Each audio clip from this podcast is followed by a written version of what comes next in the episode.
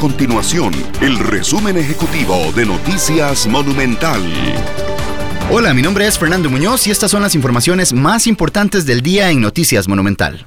El Ministerio de Salud de Costa Rica confirmó hasta este viernes 4.311 casos de COVID-19. Esta cifra representa un aumento de 288 contagios en las últimas 24 horas. Además, la crisis del COVID-19 deja un importante impacto en materia laboral tras el severo aumento en el número de contagiados, de personas hospitalizadas y de fallecidos. Según datos del Ministerio de Trabajo, 1.002 empresas solicitaron una ampliación por tres meses más en la suspensión de contratos, mientras que otras 1.202 enviaron una solicitud para reducirle a sus trabajadores las jornadas. Estas y otras informaciones las puede encontrar en nuestro sitio web www.monumental.co.cr. Nuestro compromiso es mantener a Costa Rica informada.